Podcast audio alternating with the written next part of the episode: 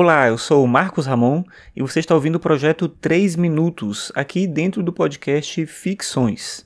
Hoje é sábado, dia 3 de junho de 2017 e hoje eu vou falar sobre algumas coisas que eu vi na televisão e da forma como a televisão ela acaba mostrando isso. Eu sou de uma geração que assistia muito a televisão e eu continuo tendo esse hábito apesar de utilizar muito a internet também. Eu digo isso porque para muita gente a principal fonte de notícias não é mais a televisão, é a internet. Você tem outra forma mais rápida, mais eficiente, talvez em alguns aspectos, para poder acessar as informações. Enfim, hoje de manhã eu acordei bem cedo e aí eu arrumo as coisas pro café e tal, e aí eu liguei a televisão e estava passando na Globo News a notícia sobre a prisão do Rocha Loures, que é o cara da mala lá com os 500 mil e tudo.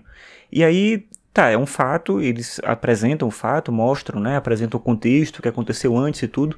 Só que eu fiquei quase uma hora vendo o programa e era a edição de manhã do jornal e eles passavam de um comentarista para o outro, eles ficavam repetindo a mesma coisa, as mesmas informações, porque eles não tinham fatos novos e aí passava para um comentarista, ia para um outro, voltava para o anterior e eles sempre repetindo as mesmas coisas, os mesmos fatos, até que uma hora minha esposa olhou assim e falou: "Por que você está continuando nesse canal aí? Por que você continua vendo isso, já que você está vendo mais da mesma coisa o tempo todo?"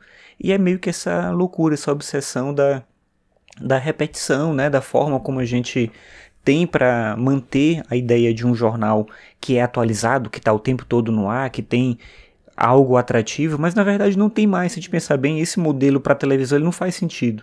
Quando a gente pensa a possibilidade de acompanhar um evento ou uma notícia em tempo real no Twitter, por exemplo, você está vendo ali, na verdade, o comentário das pessoas, coisas que elas vão acrescentando, coisas que elas vão alimentando em relação àquilo, essa notícia ela vai ganhando força, as pessoas vão inserindo novos links, elas vão compartilhando ideias. Então, na verdade, você tem uma ideia mesmo de rede, de interação.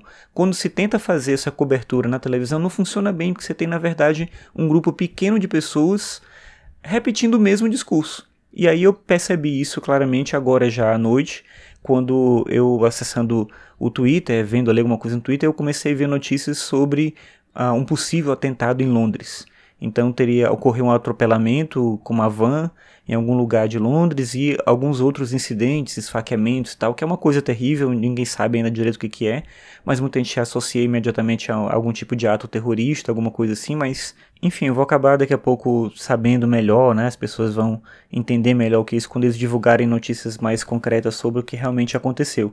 Mas aí eu vejo essa diferença. As pessoas estão tendo acesso à informação, tem muita muitos boatos, né? E as pessoas começam também a, a, repetir alguns boatos, mas logo vem fontes diferentes. O próprio Twitter tenta apresentar uma cobertura, as pessoas alimentam aquela informação. Tem que saber filtrar, claro que eu falei, tem muito boato, tem muita gente fazendo um certo sensacionalismo, mas eu acho que é uma forma mais interessante de acompanhar do que a televisão, comparando esses dois fatos.